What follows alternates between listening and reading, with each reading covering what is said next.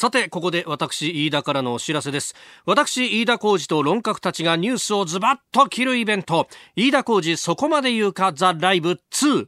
11月16日土曜日、有楽町読売ホールで開催いたします。11月16日土曜日です。昼と夕方の2回公演です。えゲストには、コージーアップコメンテーターの方々も登場いたします。11月16日土曜日昼公演は午後1時開演。参議院議員青山繁晴さん、ジャーナリスト長谷川幸洋さん、元自衛官で評論家牛尾正人さんをゲストに外交安全保障について考えます。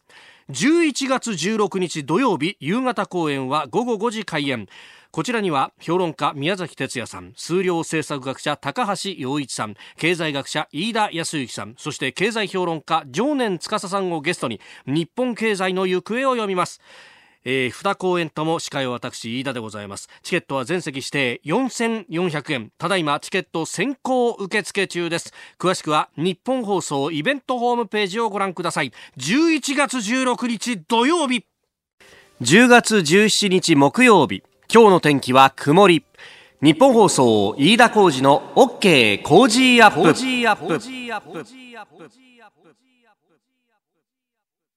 朝6時を過ぎました。おはようございます。ニッポン放送アナウンサーの飯田浩司です。おはようございます。ニッポン放送アナウンサーの新行市佳です。ニッポン放送飯田浩司の OK コージーアップ。この後8時まで生放送ですいやくしゃみが止まんなくてね。そうなんですよね。飯田さんもうずっと会社の中でくしゃみしてますよね。昨日もくしゃみをずっと続けてたらさ、はい、なんか会社周りにいた女の子たちみんな俺のくしゃみを聞いて笑うんだよ。私もあのね熊谷アナウンサーもみんなで笑っちゃったんですけど、うん、飯田さんのくしゃみって結構独特で男性のくしゃみってイメージなんですけど「はい、アクション!みたいなイメージあるんですよ、うん、え俺もそんな感じじゃないの、うん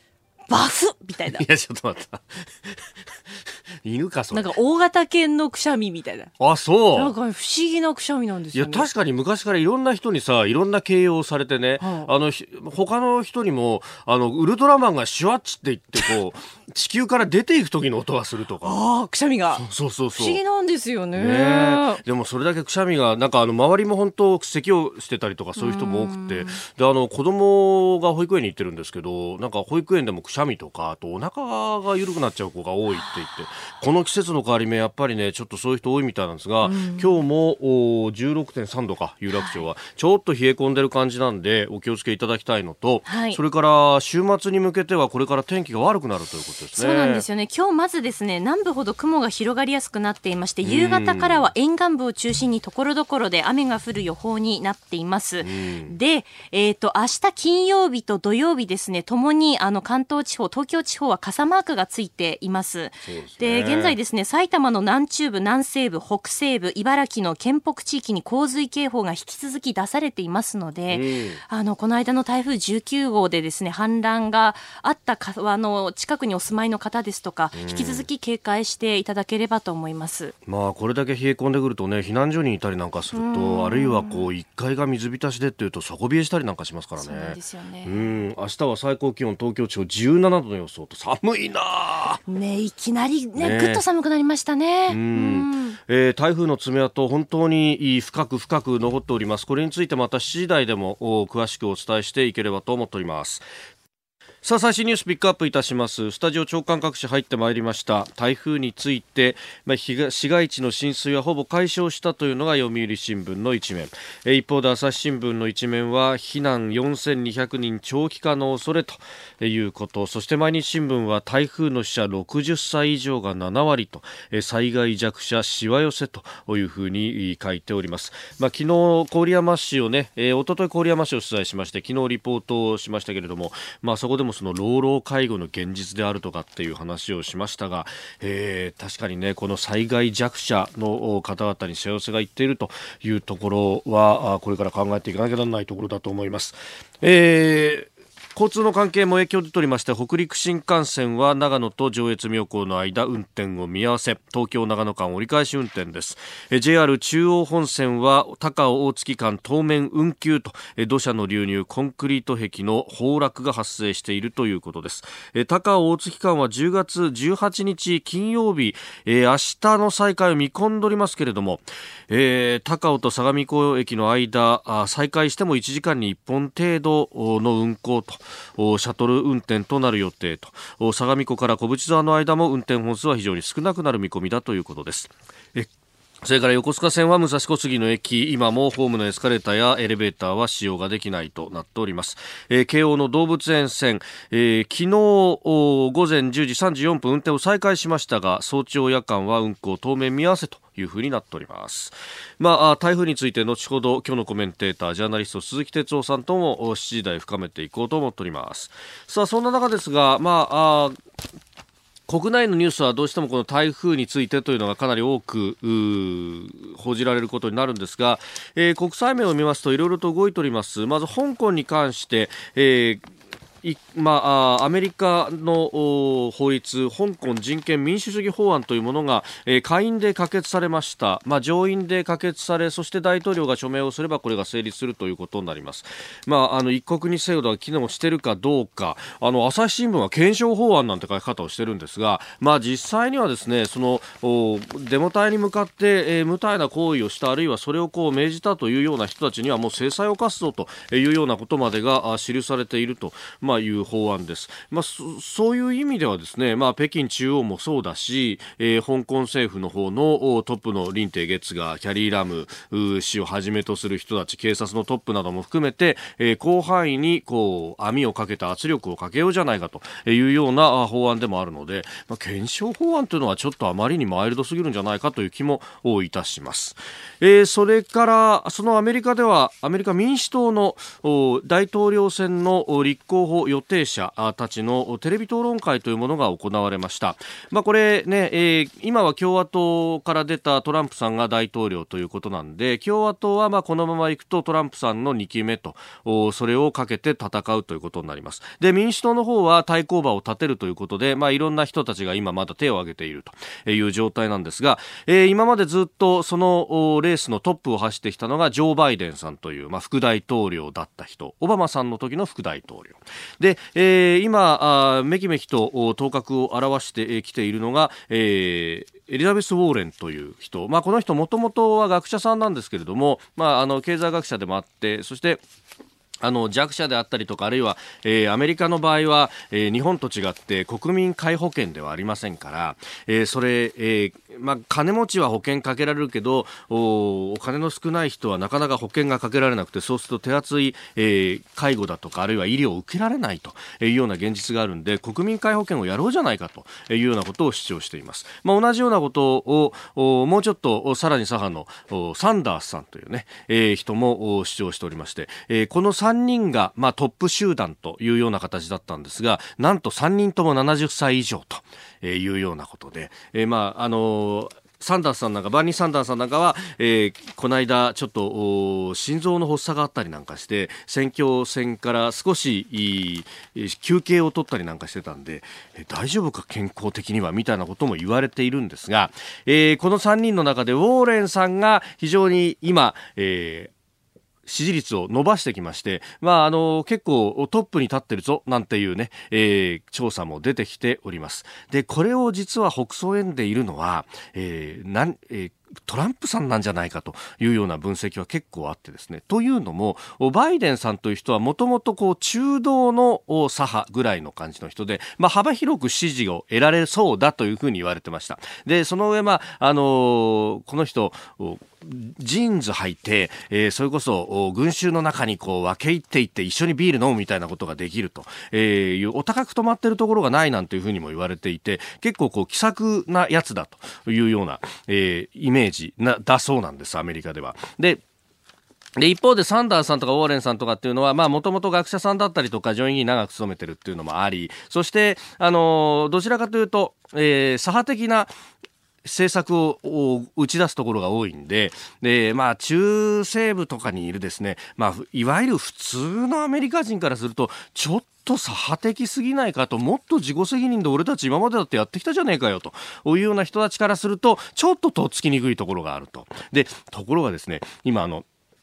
民主党の中の予備選を勝ち抜くためにはどちらかというとその左派的なですね、えー、主張を強めないことには受けないと。で、ところが左派的な主張を強めて民主党の中で勝ち上がってくると今度大統領選で、えー、全国、全国民を相手にした時にはなかなか中間層に受けづらいと。で、そこでバイデンさんっていうのはちょうど両方のいいところを取れるんじゃないかと言われてたんですが、バイデンさんが失速してきた。そうなると、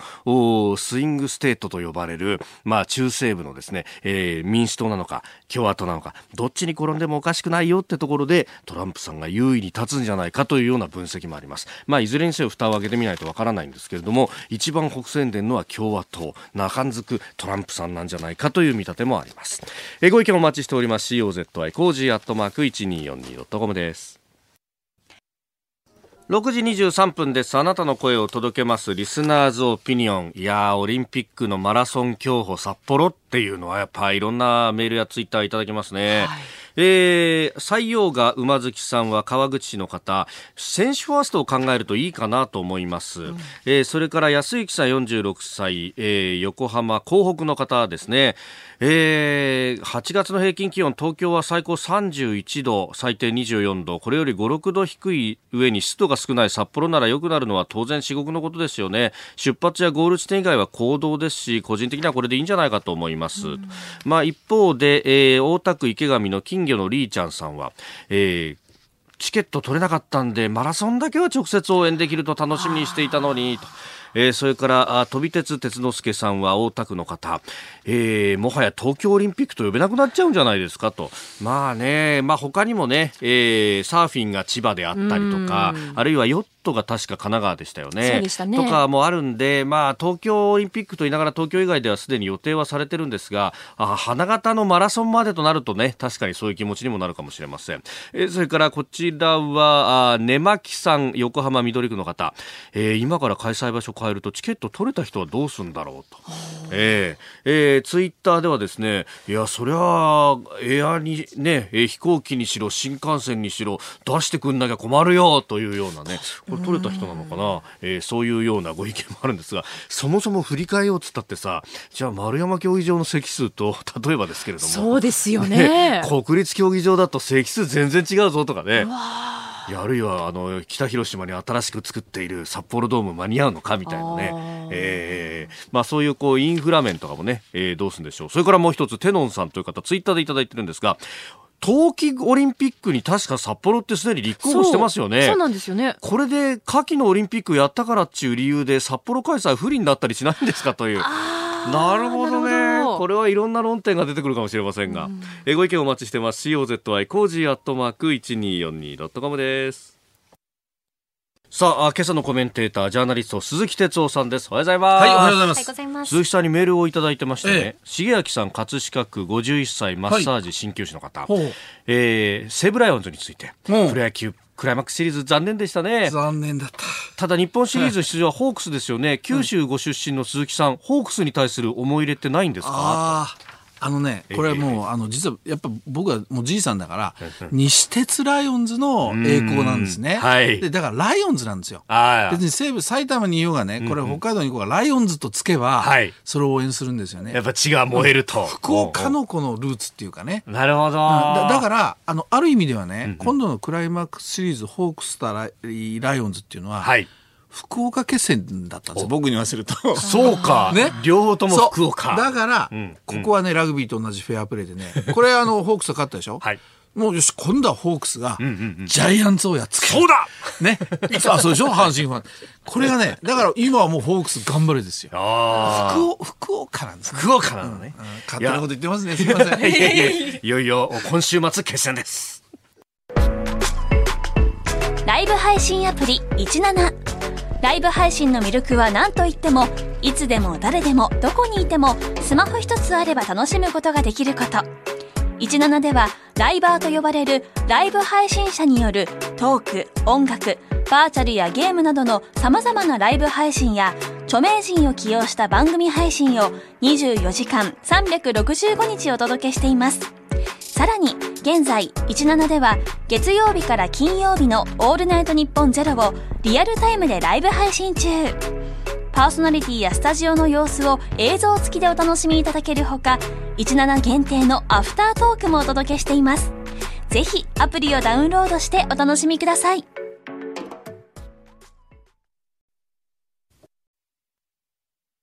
10月17日木曜日時刻は朝7時を過ぎました改めましておはようございます日本放送アナウンサーの飯田浩二ですおはようございます日本放送アナウンサーの新業一華です。あなたと一緒にニュースを考える飯田浩二の OK 工事アップ。7時台はコメンテーターの方々とニュースを掘り下げてまいります。今朝のコメンテーター、ジャーナリスト、鈴木哲夫さんです。おはようございます。はい、おはようございます。鈴木さんには番組エンディングまでお付き合いいただきます。では、最初のニュース、こちらです。IOC が東京オリンピックのマラソン競歩について札幌開催検討を発表。IOC 国際オリンピック委員会は16日東京オリンピックの暑さ対策として陸上のマラソンと競歩の開催地を札幌で検討すると発表しました。オリンピック期間中の気温が東京に比べて5度から6度低いことが理由とのことです。えー、中東カタールドーハで今月6日まで行われていた世界選手権を見てというのが、うん、あかなりね、えー、多かった。たようですね、えー、これいろいろメールやツイッターでもね、えー、いただいておりまして、えー、金魚のもんちゃんさんは八千代市の方。え北海道開催ですか？となるとスタートの合法って誰が行うんですかね？東京都知事と北海道知事が手を携えて仲良く用意ドンってなるんでしょうかと、えー、それから東京横浜港北区の鉄則さん57歳の方。えー、これ東京オリンピックマラソン札幌開催あの瀬古さんや高橋尚子さんなど専門家の方や MGC で権利を得た、えー、4人はどう思ってるんでしょうかねというようなこともいただいております。うん、あのまあ驚きましたよね、はい、正直ね。本当ね。どうもちょっとまだ今取材の途中ですが、はい、あのつまり IOC からあまあ、JOC っていうかね、はい、えー、とか例えばあの、まあ、組織委員会の森さんとかね、森会長とか。やっぱりこう事前に、まあ、話は IOC の方から入ってきていたようであの要するにオリンピックのあの例のチケット、ね、はい、えー、あれは二次募集補欠募集なんなんて言ったかな、えー、あれをちょっと時期をずらしたりしてたでしょ、えー、この辺で、まあ、もうすでに情報が入ってきてどうしようかというふうなあのことをまあ、あ考えてたんじゃないかというね、あのことですね。だけど、これやっぱり、実はその東京都のこのオリンピックの準備をしている幹部がね、はい、都の職員ですけど、ちょっと聞いたら、はい、やっぱりこの IOC のかなり強いこう、まあ、決断じゃないけどこう意向があるんでね。なかなかこれをじゃあひっくり返すっていうのはね、はい、難しいかもしれない。で、まあ、東京都は一生懸命やってたんですよ暑さ対策をね。まあそうですね。いろんなことやって。でもね、まあ、確かに成果があまり出てなかったのは出てなかったでしょ？でもう最後の砦はそのしそのスタートの時間を、はい、朝早くにずらすとか、その涼しい時間にするってもうこれがもう最後の手でしたけど。これもなかなかうまくいくかどうかわからないというようなこともあった。だから、えーうんってこうまあ非常に頭を抱えてる。ただねこれ準備してきた人たちからすれば、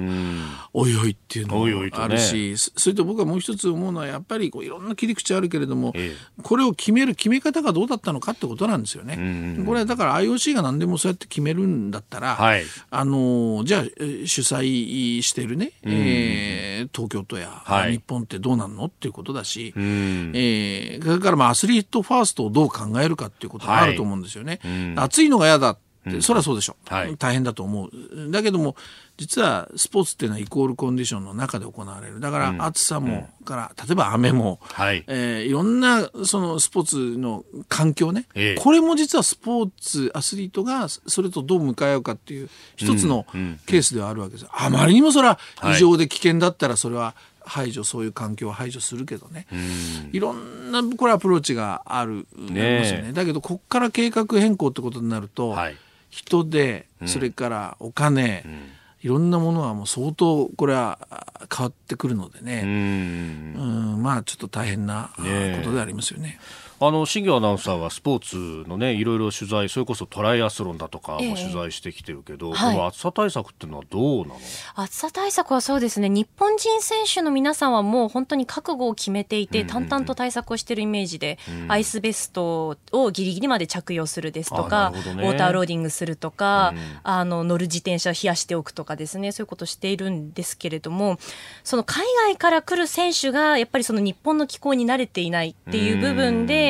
結構その疲れたりとか棄権する選手がいたりあとその観戦するお客さんですよね。そのミストシャワーのブースがあったりですとか濡らすと冷たくなるタオルみたいなのが配布されたりとかあるんですけどそれがどこまで効果があるのかっていった部分でうん。なんかなかなか難しい部分あるのかなっていうのはかん。なんか感じてますね。なるほどね。まあいずれにせよあと1年ないですもんね。そうですね。だからこれどの視点で捉えるかっていうのをもう一回ちょっと僕ら考えなきゃいけないですよね。はい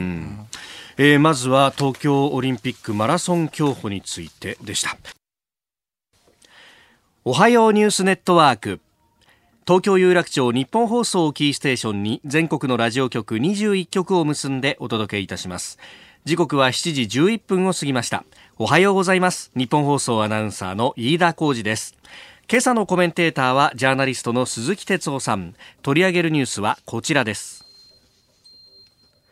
政府が台風19号の支援として7億1000万円の支出を決定。政府は昨日の持ち回り閣議で台風19号の被害への対応に関して2019年度予算の予備費からおよそ7億1000万円の支出を決定しました安倍総理大臣は被災した自治体の要請を待たずに水や食料などの物資を送るプッシュ型支援の強化に充てる方針です昨日行われた参議院予算委員会の中での安倍総理の答弁です極めて広範囲に及ぶ今回の台風被害を踏まえ政府として被災者の生活支援をさらにきめ細かく迅速かつ強力に進めるため、各省横断の被災者生活支援チームを設置をしました。このチームを通じて、電力や水道の早期復旧、被災者ニーズの把握がもとより、水、食料、衣類、段ボールベッド等のプッシュ型支援、そしてまた、避難所生活の環境整備、被災自治体への職員派遣、住まいの確保など、必要が生じる事柄を先取りし、被災者の生活支援を政府一丸となって迅速に進めてまいりたいと思います。総理は台風19号の被災者の医療費についても安心して医療を受けられるよう自治体に対する支援をしっかり行うと、まあ、述べまして自己負担を免除する措置を前向きに検討する意向も示しております。これはあのまず予備費からということ、はい、これはもう当然ですけどね、まああの、ご存知のようにこのこういう災害っていうのは時間が経つと、はい、えここにも、うんうんうん、えここにも、はい、あの実際に犠牲になられた方のねあの数なんかもあの何日かしてパッと皆さんニュース聞いてえー、そんなに犠牲者出てたんだっていうぐらい。つまり時間が経過すると、はい、あの災害っていうのはいろんなところに傷跡を残してるの分かってきます。だからそういう意味では予備費でまず出すのはもちろんなんだけど、それじゃ足りない、はい、あのある種、まあ、補正をですね、えー、組まなきゃいけないのかなという私は気がしてますね、はい、だからそういう流れにあのなろなるだろうというふうに、うんあの自民党の幹部なんかも言ってますけどもね、えー、だからそれは私もぜひやってほしいと思いますよね。そうですね。もう早急にこれ手打たと補正予算が通ったとしても、うん、そこから執行までってやっぱちょっとタイムラグがありますもんね。いや多分もう下手したら半年とかね、うん、なっちゃうでしょ。だからやっぱりその辺はもう早急に。はい。えー、最優先課題としてね、あのこの補正のことをやってもらいたいなと思いますよね。それと、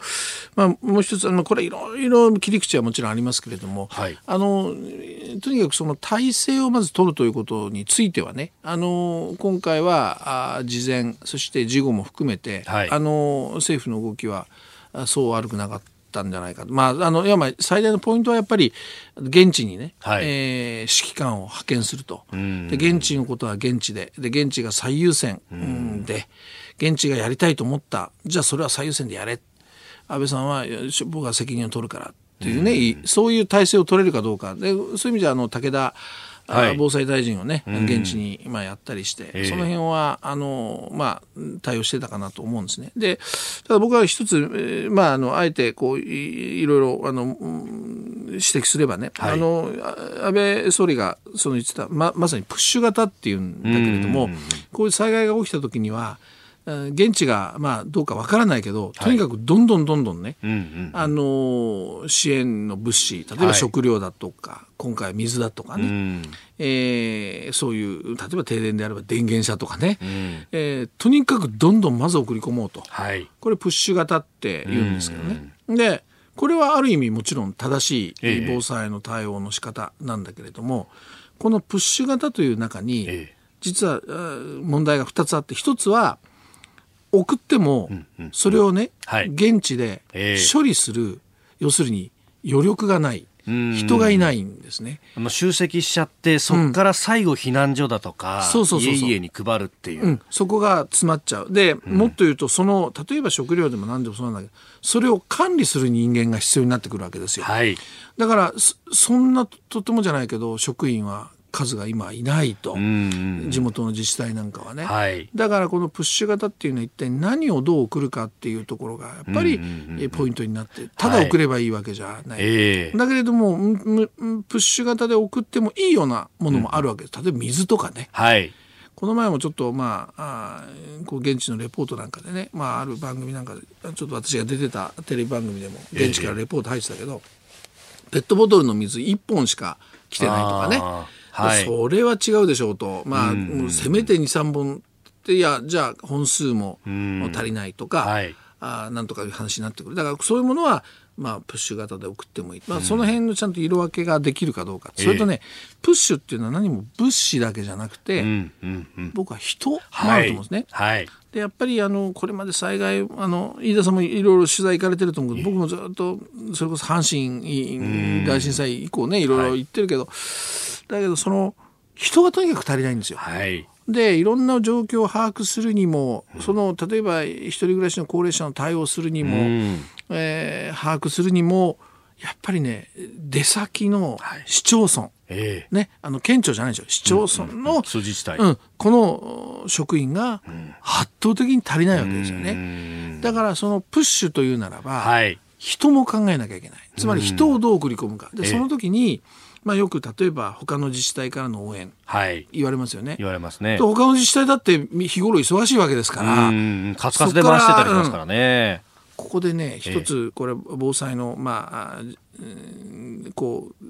自民党の防災に一生懸命やってるやつなんかとよく話すんだけど、はい、OB が使えないか。ああ。はい、自治体の OB、まあ、例えばあの、えー、例えばですよ経験した、うん、あ阪神とか、まあ、阪神はかなりも時間経ちましたけど例えば、えー、東北の被災地とか他にも地震があってとかいろいろあるわけですよね、えー、そういうところの OB の皆さん、はい、例えば60過ぎでもうさ7080の方をってなかなか厳しいけれども、まあ去年とか一昨年とか、はい、あもう退職されたっていうような方こういう人たちのネットワークを日頃から作っておいてこういう人たちを要するにプッシュ型で現地に送り込むと。はい、確かにうん、あの今回あの自衛官に関してもその予備自衛官とか即応予備自衛官の招集がかかったと、うん、特に即応予備自衛官って基本的には OB の方々で、うん、あの志があって登録する形だそうなので、そうすると同じような仕組みを、ね、あの地方自治体引退された方でとかそうなんです。ノウハウのある方でネットワーク作っていですよね。そうなんです。でねこれは一つの僕はあのぜひ提案をねあのこれからもしていこうと思うんだけど、こういう組織って非常に大事で,、はい、でやっぱり応援がバッと入ってもね、え経験の災害経験のない若い人たちに例えばあの被災地を回って一軒一軒回ってね、状況を把握してくださいって言ってもできないわけですよ。まあ、どこ見ていいか分かんない。そうそうそう何報告していいか分かんない、うんうん。だからそういうところでやっぱり今までその災害なんかを経験したね経験のある方だったらお願いしますって言った段階で、例えばもうどこに行って何をすればいいか分かるとかね、はい、最前線でも手伝えるわけですよね。だからね、こういうのを日頃から組織化しておく、つまり OB の、はい、まあなんていうかな、えー、地方公務員、地方自治体出身の OB の方の災害派遣チームみたいなね、そんななんかあのネットトワークみたいなものをね、はい、これは作っておいてもいいのかな。だから今回ちょっとね、あのプッシュ型の中に人というものを、本当これまでも必ずその人が足りないんですよ。うん、そうですね、うん、で誰でもいいっていうわけでもない、はい、その中でそういう仕組みもね、ちょっと考えたらどうかなって私は思いますけどね。私も郡山取材に一昨日入ったんですけど、うんえー、やっぱあの水に浸かってしまった家々とかって、うんうん、もうその家具を運び出すだけでも、うんうん、例えばあのご高齢の方の家とかともう無理なわけですよ、ね、いや無理無理です無理です。だそれとじゃあボランティア来てほしいなってなるけど、うんうん、ボランティアの受け入れだってこれ行政だとか社会福祉協議会とかが仕切らなきゃなんないんだけど、うん、その人がいないみたいな、ね、いやいやそれはボランティア待ってってね、うん、もう随分ボランティアもね入るようになりましたよね。そうですよね。いや本当すごいあの、まあ、頭が下がるっていうかね。だからそのだけどもやっぱりそれをまま待ってる間。例えば高齢者にとっての一日一晩っていうのは、はいえー、まあ、例えば僕らの一晩と全然また違ってくるわけですよね。その一晩で生死を分けたりするわけでしょ。うだからやっぱり少しでも早く対応を取る人ってことになってきたら日頃から備えとかなきゃいけない、うん、何かあったからあって集めるんじゃなくてね、はい、その中でしかも経験豊かな OB の人たちでっていうねこの地方自治体基礎自治体の応援をする人員確保っていうね、これはね、僕、ちょっと一つ取り組んだらどうかな、これはぜひね、国会なんかでやってほしいんですけどね。いや、そうですね、まあ、それこそ、まあ、の平成の大合併とかがあって、結構広域になってしまって、で行政スリム化だって言われてきたから、本当、カツカツでやってる基礎自治体って多いんですよね。だから応援なんか行ってられませんって話になるわけでね。行きたいけどもそうそうそう。OB がいるじゃないですか。経験豊かな、うん。うん、だからねあのだからそれをあの組織がぜひしてほしいと。どうでしょうかね。ね、うん、せっかく今まさに国会やってる最中で、うん。うん、総理も答弁してるわけだから、うん。うん、いくらだってその切り口っていうのはこれあるわけですよね、これは組合だって僕は協力すると思いますよ。ああなるほど、そっか職員組合とか、と思いますよ、うん。えー、この時間、えー、ジャーナリスト鈴木哲夫さんとお送りしてまいりました。日本放送でお聞きの方この後も鈴木さんにお付き合いいただきます7時27分に今なりました。今朝のコメンテーターはジャーナリスト鈴木哲夫さんです。引き続きよろしくお願いします。はいお願いします。続いて教えてニュースキーワードです。一票の格差今年7月に行われた参議院選挙で1票の格差が最大3.00倍だったため投票価値の平等に反し憲法違反だとして2つの弁護士グループが選挙無効を求めていた裁判で、えー、昨日高松高等裁判所は違憲状態との判決を下しました、なお原告側が求めていた無効請求については認められておらず近く上告する方針です。まあ、これ、選挙が終わると、もうなんか年中行事のようになってますが、うん、全国で16件訴訟が起こっておりまして、今回、その最初の判決が出たというところです、うん、あのー、まあ、またかまたかっていう感じなんだけど、えー、あのまたこの裁判かっていう感じなんですよね、その今、飯田さんおっしゃるように。うん、だけど、まあ、そのある意味ではあ、しっかりとその常にこういう裁判を起こすことによって、はい、一票の重みっていうのを毎回きっちりチェックしていくっていう、まあ、それはそれで必要なこととも言えるんですよね。えーでだけど僕これねあの実は一票の格差の時に必ずちょっと表現気をつけることがあるんですよ。はい。で例えば今原稿なんかでもねこう皆さんの,、あのニュースだとかそういう原稿でも一票の格差が3倍とか、うんうんうん、4倍とか、はい、2. 点何倍とか何倍っていう言い方するでしょ？そうですね。なんかこう僕だけかな？僕ちょっとピンとこないんですよ。格差が3倍ってどういうことかな？でもねそれを僕言い換えるんですね。はいつまりあなたは、うん、3倍ということはあなたは普通の一人の人間の3分の1分の人間としか、うん、しか認められていませんよって言われてることなんですよね。はい、1票を持ってない3倍って3分の1の、うん、そういうことでしょ？うんうん、僕はそういう表現使うんですよ。票の重みとしてそうなる、ね、そうそう。あなたは一人って認められてないんですよ。選挙においては。あなたは3分の1人間しか見られてないんですよ。あそういうことかって思うと、うん、これやっぱおふざけんなって話になりますよね、うん、これがやっぱり僕一票の重みっていうのをあのそういうふうに感じなきゃいけないと思うんですよね。うん、で少子高齢化がどんどん進んでって、はい、もう人口がもう一極集中もうこれ止まらない、でこういう中でもう一票の格差なんていうのはもう永遠にこれからもっとスピード、はい、が増して,、うんね、だからそういう意味ではねやっぱりこう選挙制度憲法の一票の意味とそれから具体的なじゃあ実際の選挙制度っていうのをもうねちょっとやっぱりしっかり議論した方がいいいいですね。で、一票の格差一票ということだけで重みだけでいくとねまままさにこう5億のようなね、はい。えー、問題が出てくるでしょ、えー、どこの県とどこの県を合わせてなんて。そうすると、まあ、特に参院選はそうなりましたからねそうそうそうなったでしょ、うん、でそうするとやっぱり、えー、47の都道府県そこ地域地域で、うん、やっぱりそのいわゆる生活や風土ね文化、はい、えー、政治行政いろいろ行われてきてるわけだから経済もね。だからそういう意味でやっぱり各県に一人はねあの絶対必要なこれは実態の選挙制度の議論ですよね、はい、一票の重みとは違う、えー、で逆に言うとやっぱり一つの県で一人ってことであればねその県の人たちの一票の重みってキープされるわけですよ、だからそんなこと含めてですよ。あの、それがいいといいかどうか別としてもそういう議論しないとダメ、そうですよね、うん、まああのこれ一票の格差ってもう全国的に全部選挙区比べてっていうことになるとこうやって格差みたいなことになりますけど、そう一方でその地域代表制みたいなものとかじゃあ衆議院はあの一票の格差をもうほほぼね、うん、えー、なくしていく形にするけど、じゃあ参議院は地域代表に変えるとかっていう。その通りそういう議論もで、ね、衆議院だって単純小選挙区にするのかとかね。だってこれ参議院は比例だけとかね。いろいろあるじゃないですか。だから一票の格差だけでこだわるんだったら、もう全国一人、全国の選挙区にして比例代表で選ぶみたいなことをすればそうなるけど、それでじゃあバラバラの政党が乱立しちゃって政治が安定するのかみたいな話にもなるわけですよね。小選挙区との矛盾も出てくるでしょ。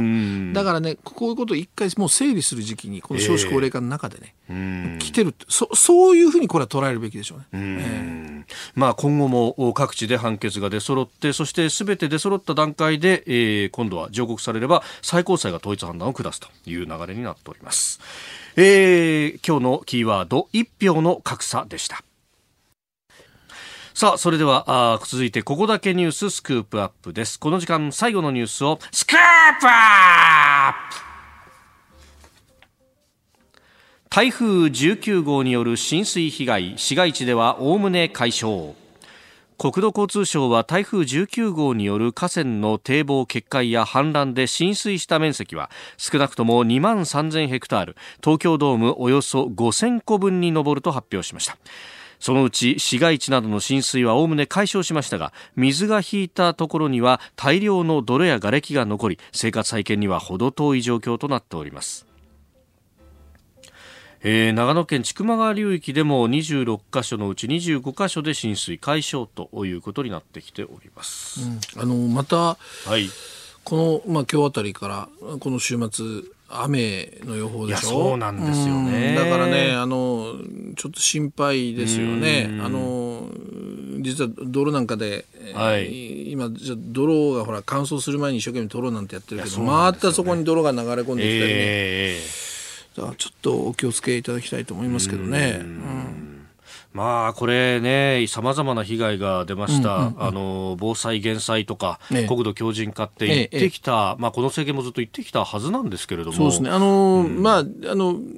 結局、例えば堤防を作ろうとかね、はい、あの強靭化で何を作ろうって言ってもあの一晩でできるものではありませんから、やっぱり時間かかって、はい、一生懸命、まあ、やってる間にまた次の災害が来る、まあ、そんなことも繰り返している部分もあるんですが、やっぱりねあの後手後手に回ってる部分も、僕は正直反省すべきところも政府あると思うんですね。であのこれ後藤田正治さんっていうねあの、はい、昔のあのこのカミソリ後藤田って言われた危機管理の鬼が、あの名言を残していてねこれ政治に対して名言だと僕は思うんだけど防災のね名言だと思うんだけど、要するに災害自然災害そのものはこれは人間の力ではどうしようもない。止められないですよね、うん。はい、どうしようもない。だけどひとたび災害がそういうのが自然災害が起きたその直後から、うん、これは全て人災だ。うん政治っていうのはそういう心構えでやらなきゃいけないって、はい、これ名言ですよね、あの阪神大震災の時にそういうふうに言ったんだけども。だからそういう意味ではその今まで災害が起きてる。例えば雨。今回のはやっぱり水が一つ。水とか川っていうのが非常に大きなあのポイントだったと思うんですけども、実は1年前に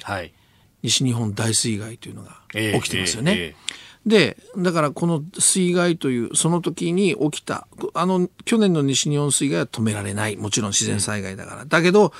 そっから後のことは全て人災なんだから。そこからあとどう対応して、まあ、今に備えてきたかっていうところを見なきゃいけない。そうするとやっぱり備えてないところがたくさんある。特にあの、バックウォーターって言われる、はい、あのまあ一級河川でもこう太いバーンと幹のような流れが川があるでしょ？本流みたいな、うん、でそこにこう脇から支流っていうか流れ込んできてますよね、はい、そう本流の流れがすごいもんだから、支流からその本流に流れが入ってこれなくて、はい、逆も戻しになって、うん、行き場をなくなっちゃうんですよね水がね。でこれが溢れてつまりこれがバックウォーター、はい、で、去年の西日本大水害の時も、倉敷、はい、真備町かな。うんうんうん、えー、ここも、は実はバックウォーターだったんですね。で、その時に、去年ちょうどだからまさにこのね、あの番組でもお話したと思うんだけど、はい、その時点でね、国交省なんかが中心に調べてる全国のバックウォーターの危険箇所って100箇所あったんですよ。去年ですよ。はい。じゃあ、そこから先、果たしてこのバックウォーターに関してどういう取り組みをしてたのかっていう、そこはね、やっぱこれからちょっと検証しないといけないと思う。で、この100箇所の中に実は、うん、あの、マークされてたものが今回、はい、えー、そういう現象を起こしている可能性もあるわけですよね。それからその100箇所っていうのもかなり大きなところのチェックであって、はい、山の中の方に入っていくと、